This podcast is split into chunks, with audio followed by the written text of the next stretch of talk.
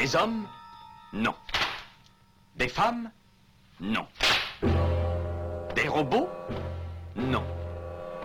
Des surhommes Implacables. Insaisissables. Invincibles. Insensibles. Aux ordres d'une super organisation criminelle.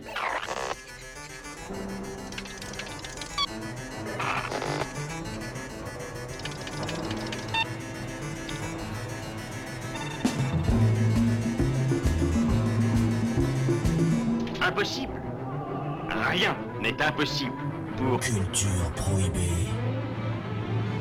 Bienvenue pour ce nouvel épisode de Culture Prohibée. Culture Prohibée, c'est l'émission hebdomadaire de la culture planète du Ciboulot, coproduite par Radiographite, graphite.net et animée par l'équipe des films de la Gorgone, lesfilmsdelagorgone.fr. Culture Prohibée, c'est aussi un profil Facebook et un podcast disponible sur différentes plateformes.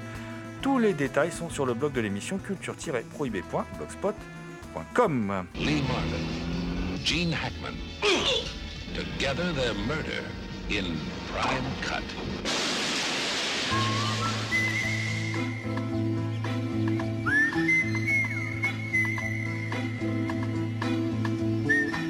Au sommaire aujourd'hui, une spéciale Prime Cut, nouvelle revue de cinéma éditée par The Ecstasy of Film, qui s'est fixée pour objectif de défendre les cinéastes mal aimés. Sa campagne de financement participatif débute cette semaine sur Kiss Kiss Bank Bank. Et nous avons décidé de la soutenir très fortement en y consacrant cet épisode, un épisode exceptionnellement animé par Damien Demé, dit la bête noire de Compiègne, un archéologue animal en quête de culture souterraine. C'est oublié. Bonjour Damien. Salutations à toutes les entités conscientes qui nous écoutent. Damien qui s'est penché sur ce nouveau MOOC, créé et écrit par une partie de la rédaction de Culture Prohibée. Damien, nous te laissons la parole et attendons fébrilement tes questions. Aujourd'hui, c'est une émission spéciale, c'est pour ça que je prends ma voix spéciale. Et non, ce n'est pas ma voix habituelle. Mais arrêtons de traîner et mettons-nous à table. Car aujourd'hui, carnassiers que nous sommes, nous allons attaquer un gros morceau. Nous allons parler de Prime Cut, un nouveau magazine semestriel dédié aux réalisateurs et films mésestimés. Et qui de mieux pour en parler que la rédaction elle-même? Je suis donc aujourd'hui accompagné de l'éditeur et directeur des publications, Christophe Cossin. Pour, le décrire, il faut employer les mots scénariste, réalisateur, journaliste, animateur radio, assistant de production et titulaire d'un Master 2 en cinématologie, spécialité documentaire, psychanalyse et scénario. Autant de casquettes que d'ambition, il est le créateur et directeur d'Ecstasy au film. Bonjour Christophe. Oui, bonjour, bonjour à toi. Dis non, ça fait. euh, Non, non, je suis pas un couteau suisse. Hein. Merci quand même. Passons au suivant. En tant que responsable éditorial et rédacteur en chef, Emmanuel Le Gagne, créateur du fanzine Historical, rédacteur des Cinétranges puis Culture au Point, il intervient dans les facultés dans le cadre de l'association L'écran et son double, lui permettant de diffuser ses passions singulières. Il ne redoute pas la page blanche, mais page blanche le redoute. Bonjour Emmanuel. Bonjour. Voici le directeur de rédaction et rédacteur en chef, Jérôme Potier. Il a débuté sa carrière avec le fanzine Fantasticorama. Il écrit dans Sueur froide, Metaluna, Distorsion pour ne citer que. Il est le président des films de la Gorgogne et depuis 2009, il anime l'émission que vous écoutez en ce moment, Culture Prohibée, diffusée dans une dizaine de radios en France et Belgique. Co-auteur des livres Les cinémas français, c'est de la merde, aussi prohibé que la culture qu'il répand. Bonjour Jérôme. Bonjour Damien. Enfin, voilà le secrétaire de rédaction et rédacteur également en chef, Thomas Roland. De cadreur-monteur à journaliste critique, en étant vidéaste et animateur radio, vous avez pu le lire dans Brasil, Mondomix, Vidéotopsie, Culture au Point et la revue Griffe.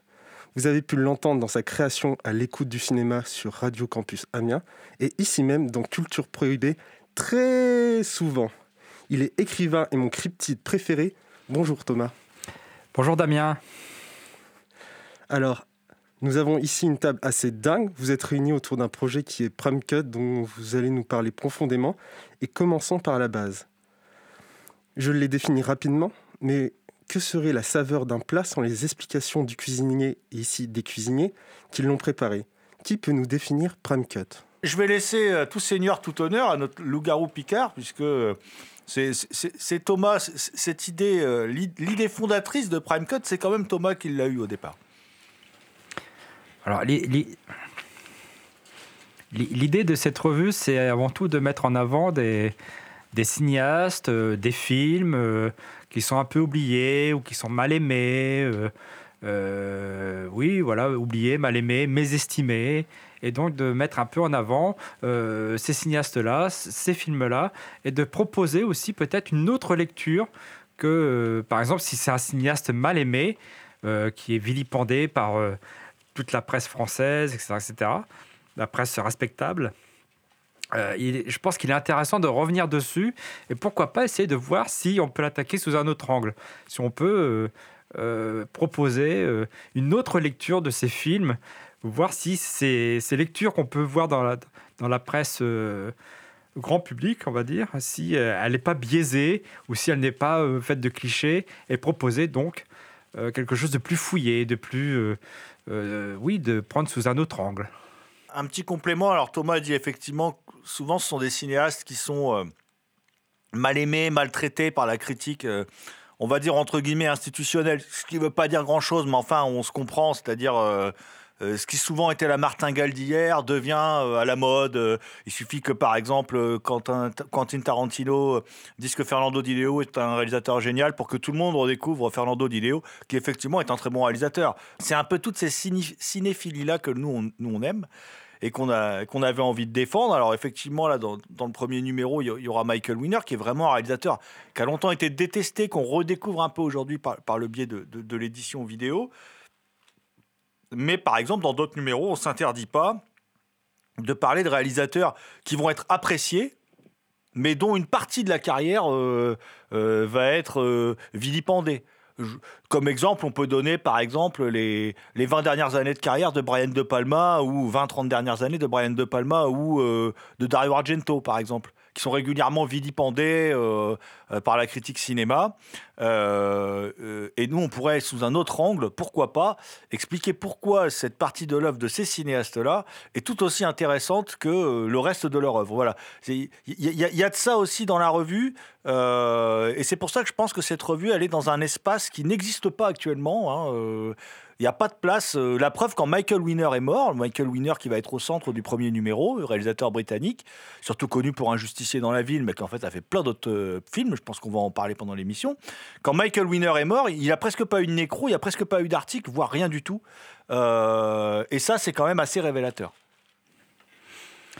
Je, précise aussi que c'est une revue qui ne veut pas forcément euh, être enfermée dans, une case, c'est-à-dire c'est pas une revue qui sera euh, uniquement euh, sur le cinéma de genre. Hein, ça peut être n'importe quel cinéaste, des, des cinéastes d'auteur, euh, des cinéastes plus obscurs, mais puis aussi de, on va essayer de, couvrir un peu des cinéastes qui viennent d'un peu plus d'un peu plus loin que les États-Unis ou l'Angleterre ou la France. hein. L'i- L'idée c'est aussi d'essayer de de mettre en avant euh, d'autres cinématographies, d'autres horizons euh, qui sont peut-être pas forcément mis en avant d'habitude. Il y a aussi le fait qu'il y a des cinéastes qui sont connus, qui sont appréciés. euh, pour des mauvaises raisons, n'est pas le bon terme, mais euh, pour- comme exemple, je vais citer euh, Irving Kirchner. Irving Kirchner, il est connu pour euh, Jamais plus jamais, L'Empire contre-attaque, qui est encore à mon, à- mon sens, encore aujourd'hui, le meilleur Star Wars, Robocop 2. euh, voilà, il est connu pour ces films-là, alors qu'il a une autre carrière. Avant ces films-là, il a une autre carrière dont on ne parle jamais. Euh, qui en France est quasiment invisible, je crois. Je ne sais pas s'il existe, si ces films-là existent en DVD ou en Blu-ray. Euh, et je pense que l'idée, c'est aussi de mettre ça en avant, de, montrer que des cinéastes ont eu une autre vie, parfois, euh, avant de faire des blockbusters ou des films très connus comme ça.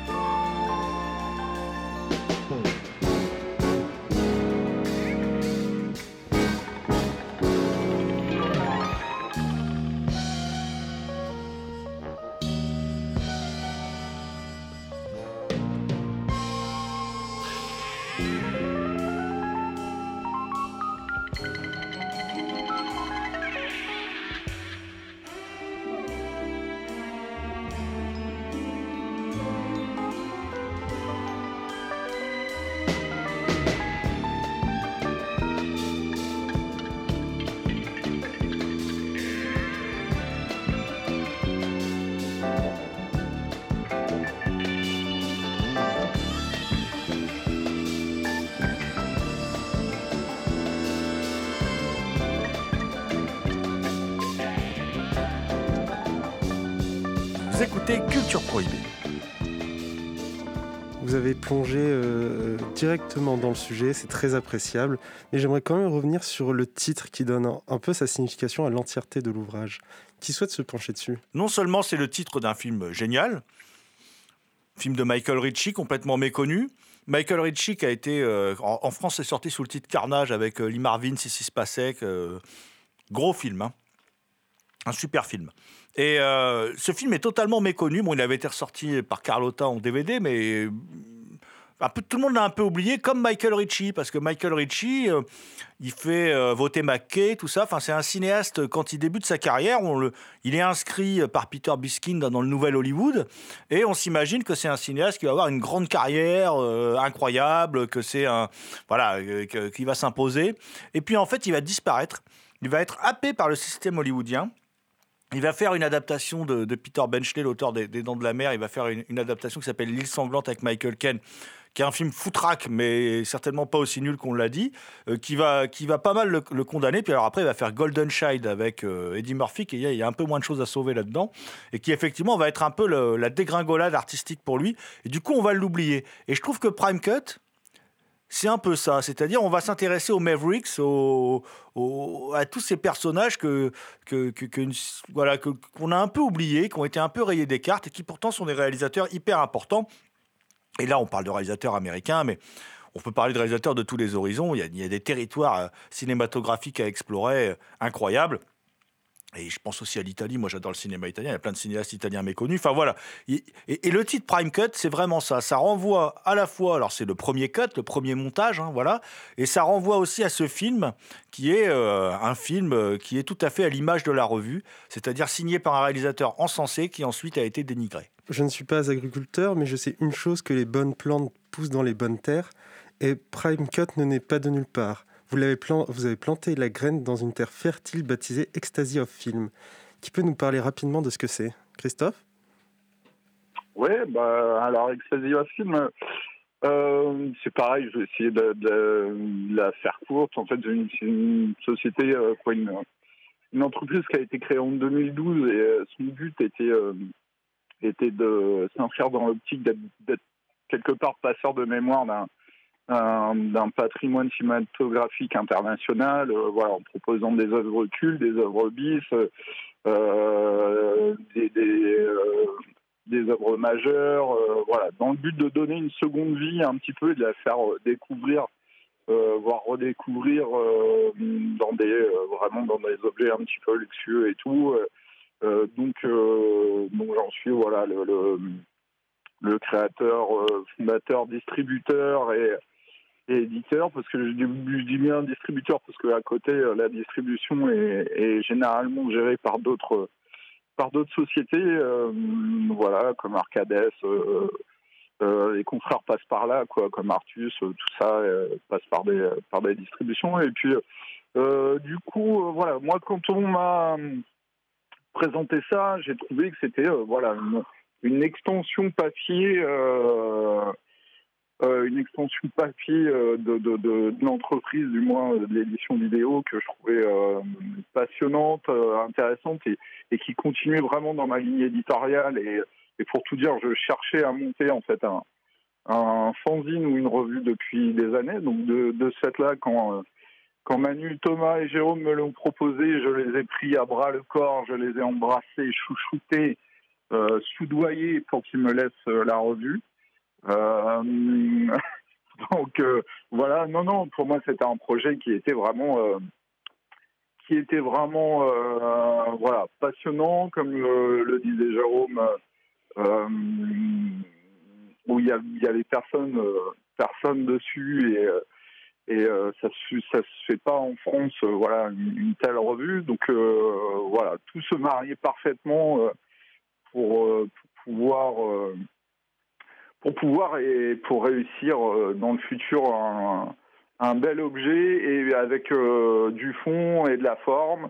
Euh, comme je le souhaite toujours chez Extasier Film, parce que euh, voilà, et puis on, non pas qu'en juste en laissant voir euh, le, le, le, disons la première strate, quoi, il y a des voilà, on continue à creuser les différentes strates pour aller au plus profond et trouver des thématiques, des choses intéressantes qui puissent qui puissent plaire à tous et c'est vraiment le but le, à la fois de, d'être passeur de mémoire d'un patrimoine totalement oublié, euh, mésestimé. Et, voilà, moi je me souviens de, mes premières, euh, mes premiers amours. Euh, voilà, c'est, vraiment le justicier dans la ville, les Bronson et tout ça. Donc non, non, franchement.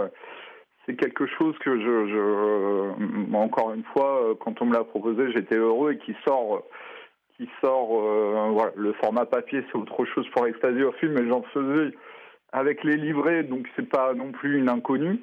Euh, sachant que bah voilà, Jérôme en faisait déjà partie euh, au niveau des livrets et, et d'autres plus, mais Thomas était déjà était déjà dans l'entreprise à, travailler aussi. Voilà, là Manu travaille travaille également à une de mes sorties sur sur Keoma, donc euh, voilà, ce, trio de, de folie, les, j'allais dire les Power Rangers du cinéma de genre sont, avec moi, donc je, suis sauvé.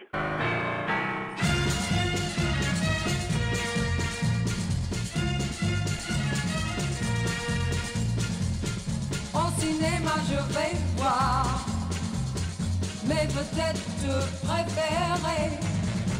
Au cinéma, je vais voir le jeune premier qui me plaît et quand l'histoire finit bien, j'y retourne le lendemain au cinéma, au cinéma, oui au cinéma.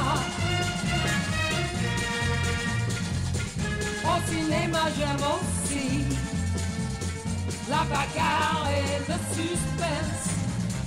Au cinéma j'aime aussi la comédie et la danse. Et je rêve alors après que tout ça m'est arrivé. Comme au ciné, comme au ciné, comme au cinéma. Yeah, yeah, yeah, yeah. Chez moi j'ai beaucoup de photos et tous les murs en sont tapissés. Mais ce ne sont pas n'importe quelles photos, elles sont tout, tout, toutes dédicacées. Oh, au cinéma, j'aime aussi les jolies histoires d'amour. Au cinéma, j'aime aussi les histoires de tous les jours, des histoires pas compliquées qui pourraient bien m'arriver. Comme au ciné, comme au ciné, comme au cinéma. Yeah, yeah, yeah, yeah, je suis tellement sentimental qu'il m'arrive de voir certains jours trois séances de suite dans la même salle. Vous écoutez Culture Prohibée spécial Prime Cut.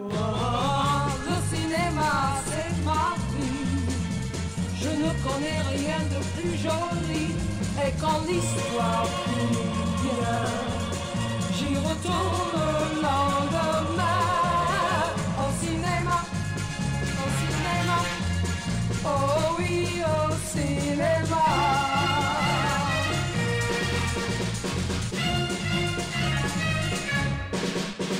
Jouer euh, un peu l'avocat du diable et vu que Prime Cut s'intéresse finalement à ce cinéma euh, dévalué ou, ou un peu mis de côté, j'ai envie de vous demander, mais pourquoi finalement s'intéresser à des films qui ne touchent pas tout le monde? Pourquoi ne pas miser sur finalement euh, ce que fait un grand nombre de personnes, c'est-à-dire toucher à des films que tout le monde ira voir? Alors déjà parce que je pense que c'est déjà c'est déjà fait, c'est-à-dire qu'il y a déjà des revues des qui en fait de, l'actualité, de l'actualité, on va dire, grand public. Euh, bah, en premier lieu, une revue comme première. Donc, euh, l'intérêt de créer une nouvelle revue, c'est quand même de se démarquer, de ne pas faire ce qui se fait à côté. On est aussi dans une époque où euh, je trouve que de plus en plus, on est dans une uniformisation de, production audiovisuelle. Je pense notamment au Marvel, etc., qui rassemble de plus en plus de monde dans les spectateurs, dans, les, salles, alors que ce sont des films euh, pas terribles. Hein, euh, mais aussi, cette uniformisation est vraie aussi pour un certain cinéma d'auteur. Euh, mais euh, l'autre raison aussi, c'est parce que dans les salles, tout du moins en France, euh, on voit essentiellement des films français, des films anglo-saxons, euh, quelques films européens, quelques films venus d'Asie, mais il y a aussi des territoires qui sont moins explorés. Bon, l'Amérique du Sud, on en parle, euh, c'est un peu distribué, mais je pense surtout à, à l'Afrique, où la production euh, cinématographique explose là-bas, hein, notamment au Nigeria, en Côte d'Ivoire. Il y a des choses aussi qui se font hors des, institutions. hein, Il y a beaucoup de bricolage quand même, euh, en dehors des. Il y a pas vraiment. euh, Ils sont hors des circuits euh, de production euh, euh, où notamment est associée la France, par exemple. Et je pense qu'il est aussi important de, de montrer qu'ailleurs, il se passe des choses. Euh, il y a des films qui se font. Et aussi, euh, euh, par exemple, dans le, dans le cas de l'Afrique, on a une image de l'Afrique depuis 20, 30 ans, euh, 40 ans, où ils se font tous la guerre, ils sont tous pauvres, il y a la famine partout, etc. etc. Alors que non, l'Afrique, c'est pas que ça. Il y a aussi des gens qui ont des villas, des grosses bagnoles, des piscines, etc. Et donc, le fait de montrer euh, qu'il y a aussi des cinémas qui se font sur des, continents comme l'Afrique qui ont mauvaise réputation, c'est aussi une façon de montrer une autre image de, de ces territoires. En complément à ce que vient de dire Thomas, parce que je pense qu'on va revenir après sur le contenu de la, revue, mais il y a une rubrique, par exemple, qui, qui va s'appeler Horizon lointain, en hommage à un grand film. Euh, et euh, dans le premier numéro, euh, on, va, euh, on va aborder le, cinéma libanais, par exemple. Donc euh, il y a des... Effectivement, euh, c'est Bazin qui parlait du, cinéma comme des fenêtres ouvertes. Voilà, on, va, on va essayer d'ouvrir les fenêtres au maximum. Mais disons que Winner nous a semblé être un bon choix quand même pour le premier numéro parce qu'il il- il conjuguait pas mal de, pas mal de, comment dire, pas mal de, de critères qui nous semblaient pas mal correspondre à l'ADN de la revue. C'est juste pour compléter, de dire qu'on va aussi euh, beaucoup axer la revue sur un cinéma quand même de patrimoine. Euh, c'est aussi pour dire que le cinéma, il n'a pas, il a pas 15 10 ans, 15 ans, 20 ans. Quoi. Et qu'on va revenir vers euh, des cinéastes justement oubliés. Et, peut-être que, je sais pas, peut-être qu'on traitera peut-être un jour de cinéastes des années 30, 40, euh, dont on n'a jamais, euh, dont la critique et le public a complètement oublié.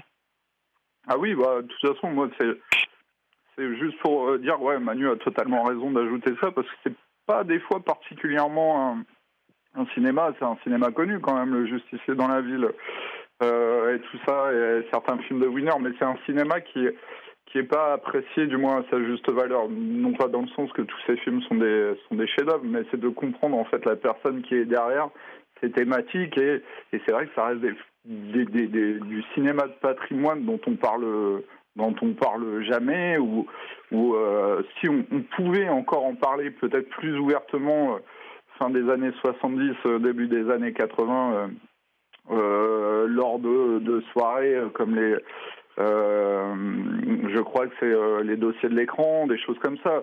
C'est- des films où on pouvait en discuter. C'est qu'aujourd'hui, on, va traiter plutôt d'un cinéma immédiat.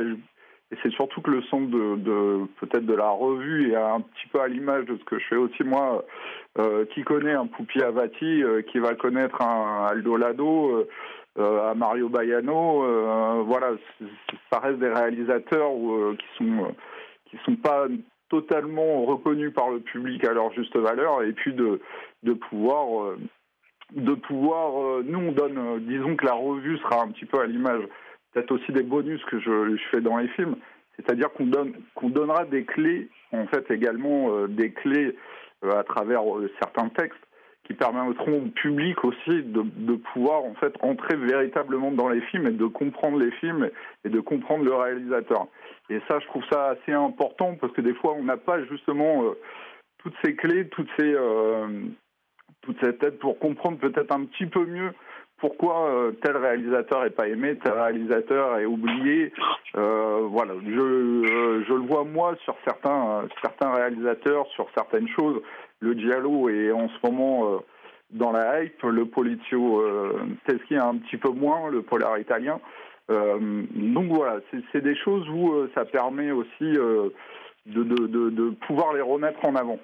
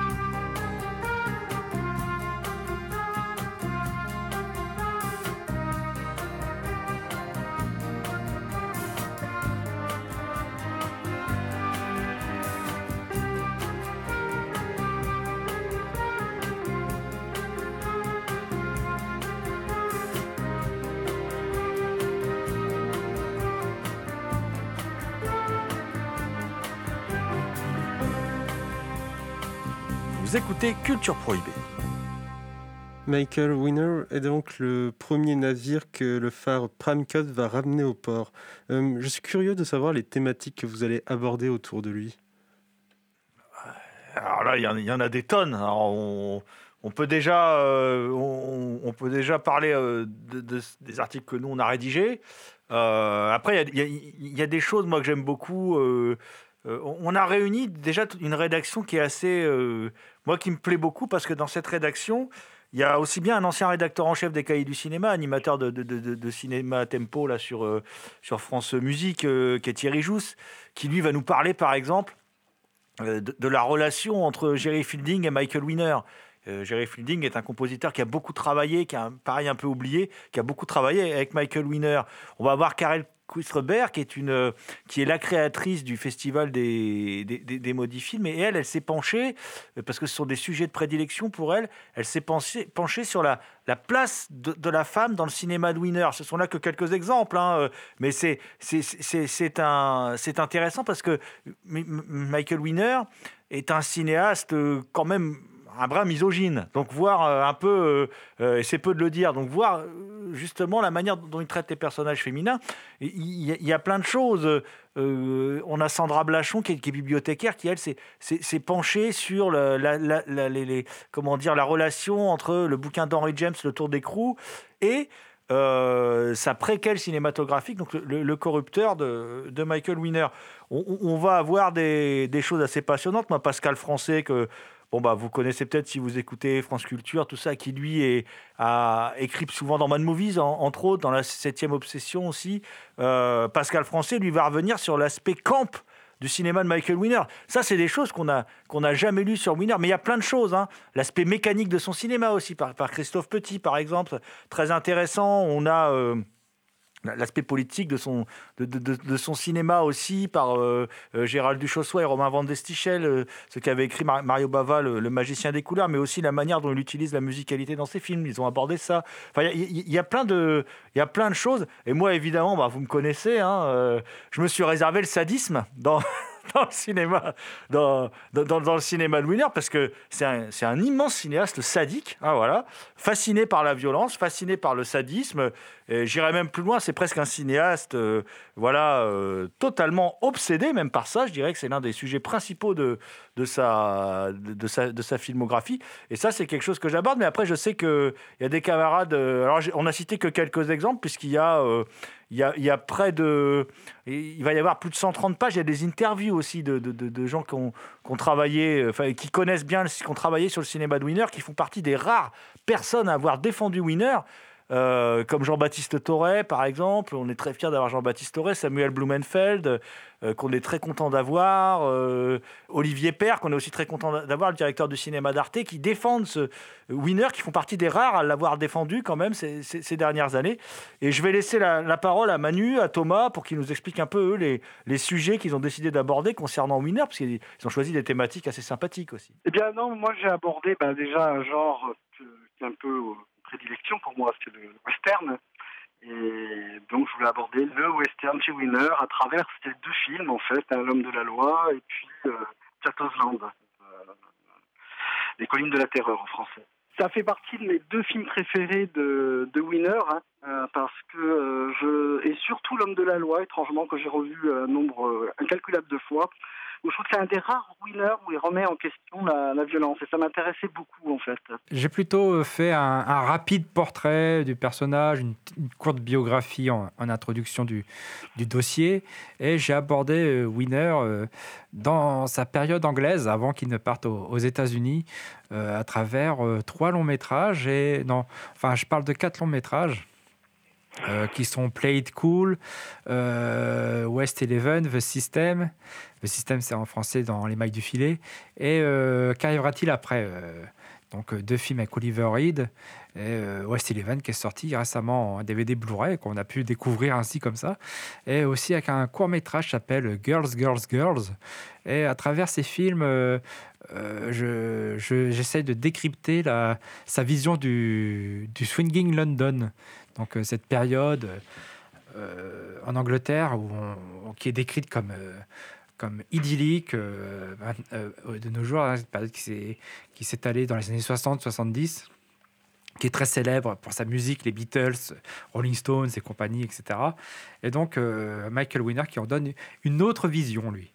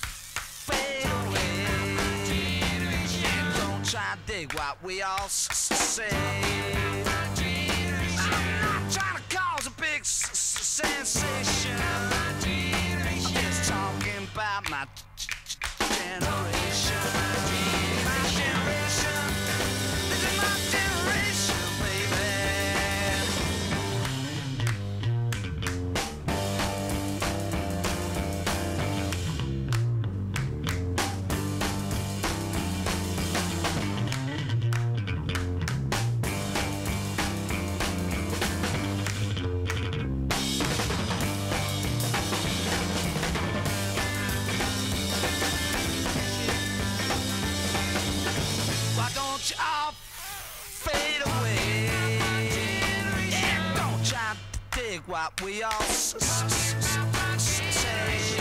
I'm trying to cause a big sensation. Just talking about my generation.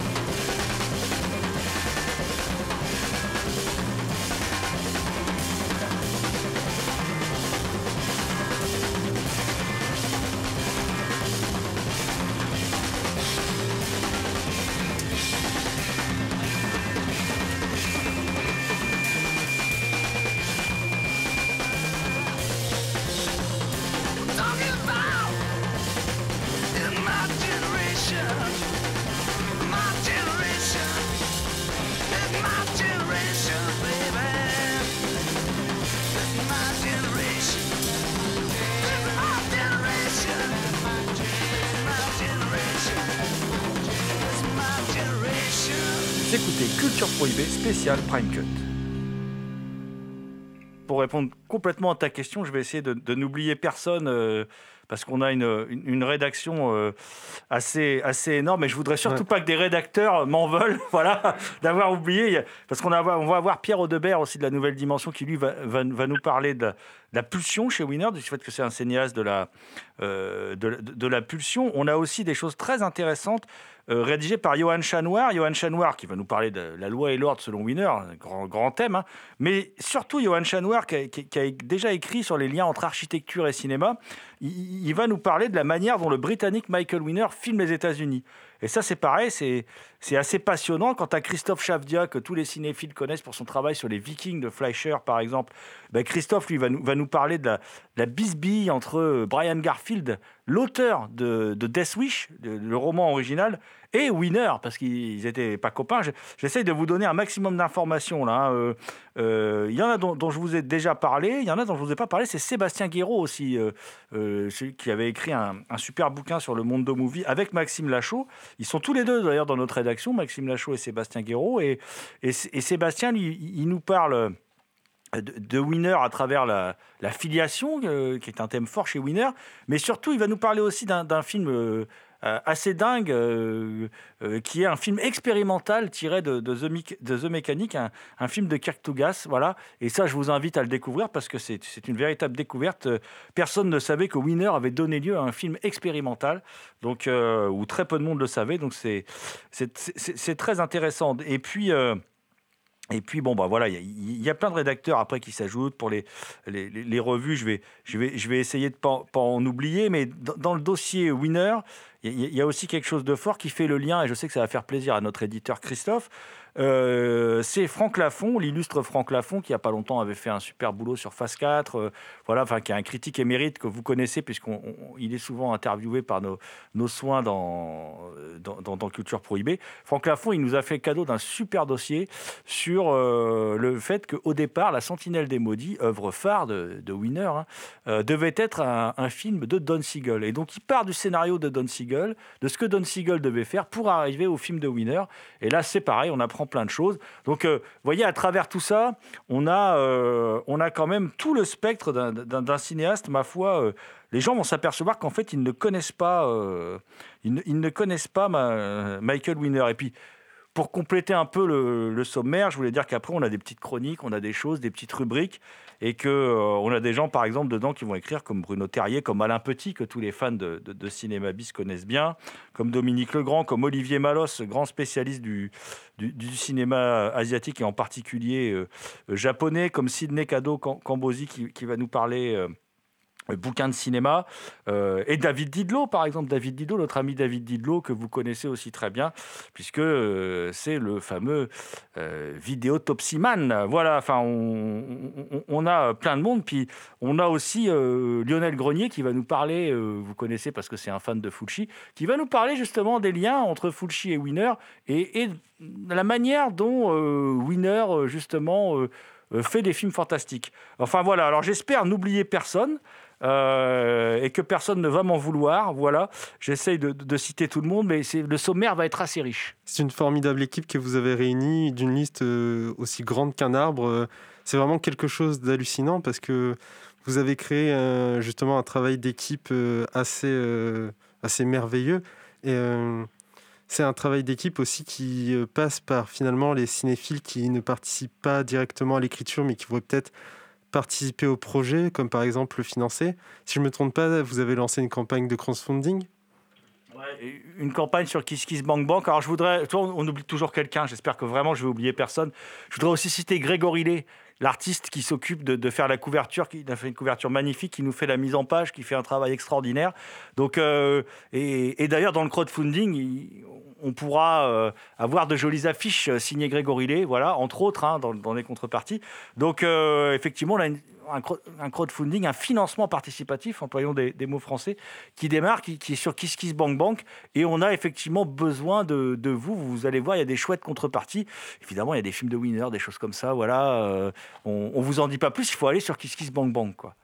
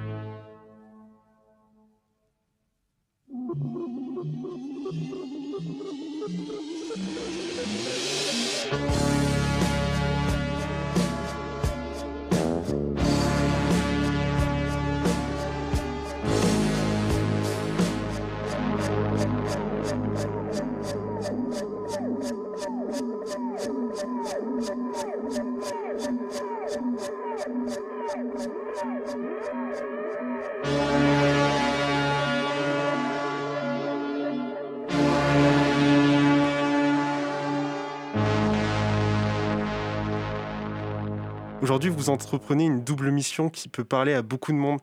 La leur réhabilitation dans un espace cinéphile et le sauvetage du patrimoine qu'on a évoqué assez rapidement. Alors j'aurais une question.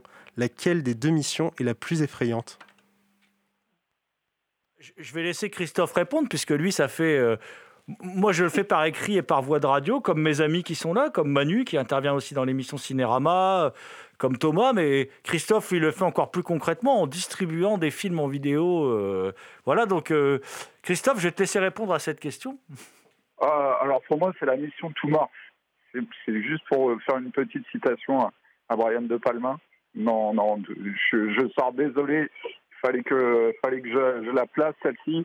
Mais non, ben ouais, la mission, c'est-à-dire que moi j'ai vu en créant, en créant l'entreprise en 2012 euh, que de toute façon, si, on le, si on le faisait pas, quoi, si on faisait pas ce travail de, ce travail euh, de remettre euh, un petit peu, de, sortir de l'anonymat, en fait, tous ces réalisateurs et tout, personne ne le fera. Donc après, ça se fait, ça se fait toujours, ça se fait toujours, comment, difficilement, parce que bon, j'ai vu, quoique j'ai vu l'évolution, en fait, quand même, parce que bon, pour tout dire, c'est vrai qu'il y avait, il y a eu quelques éditeurs classiques comme des Wildside qui, qui avaient sorti euh, Les Introuvables, la collection des Introuvables, euh, Carlotta qui s'y est mis un petit peu par la suite. Il y a eu, euh, bon, bah après, c'est vrai que pour rentrer dans le vif du sujet, euh, pour faire un historique rapide, il y a eu Néo, euh, qui a, qui a grandement amené pour, euh, pour faire ça.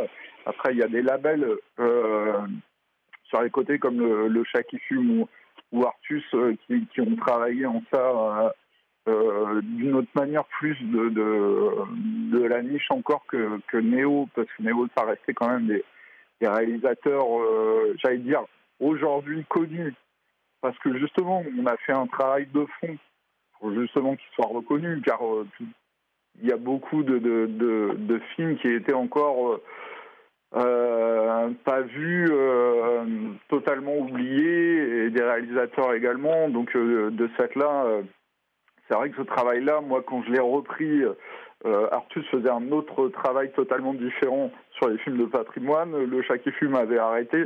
Et c'est vrai qu'il a fallu, euh, aujourd'hui, il est facile de parler de Giallo, par exemple, euh, comme en 2012, euh, voilà, les cahiers du cinéma, on parlait pas et ça s'est vraiment démocratisé. Euh, on a pu vraiment en parler. Moi, quand les cahiers du cinéma m'appellent pour me dire euh, on va chroniquer euh, une de tes éditions euh, de Giallo euh, même de ZDR et tout ça dans les cahiers du cinéma, c'est que là, on a vu à partir des années 2015-2016 un, tournant à ce niveau-là.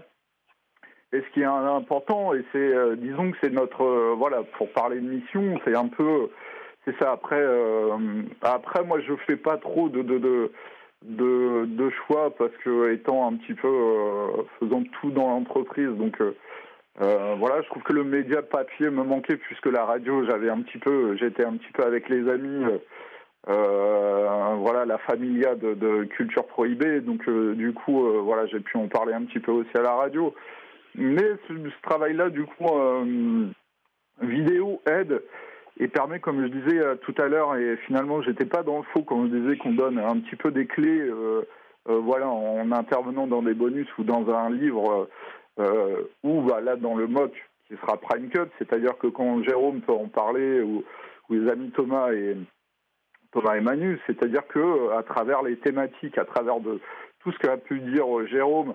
Euh, voilà, c'est des choses qu'on amène qui permet, euh, qui permet euh, de mieux comprendre aussi ce travail de patrimoine qui est fait. euh, euh, voilà, parce qu'il y a un gros travail de patrimoine quand même à faire et il reste encore des films méconnus et inédits et totalement oubliés avec des réalisateurs euh, qui sont pas encore connus en France. Ou voilà, moi je me souviens le premier festival que j'ai pu euh, j'ai pu faire en, en 2009 ou 2010 au Bloody Weekend où Nicolas Stenzik vient avec euh, dans les griffes de la Hammer.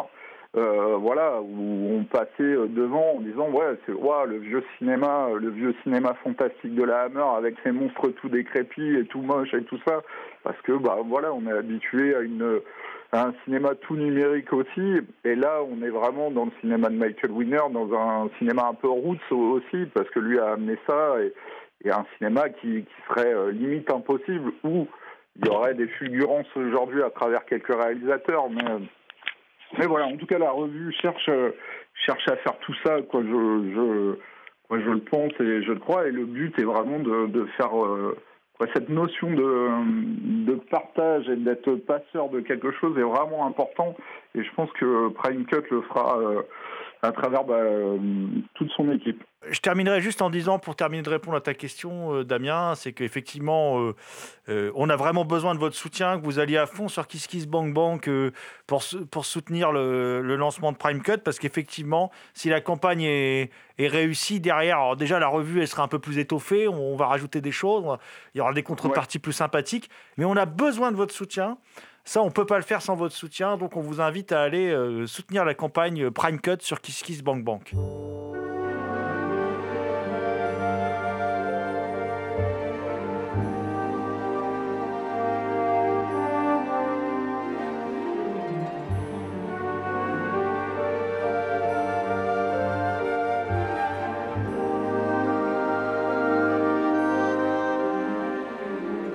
C'était Culture Prohibée, une émission réalisée en partenariat avec Radiographite, graphite.net. Toutes les réponses à vos questions sont sur le profil Facebook et le blog de l'émission culture-prohibée.blogspot.com. Culture Prohibée est disponible en balado-diffusion sur différentes plateformes. Culture Prohibée était une émission préparée et animée par votre serviteur Jérôme Potier, dit la Gorgone, assisté pour la programmation musicale d'Alexis Di Admiraldi. Une émission animée avec Damien Demey, dit la Bête Noire de Compiègne. Thomas Roland dit le loup-garou Picard, and the last but not the least. Je veux bien sûr parler de Léo à la technique. Salut les gens, à la prochaine.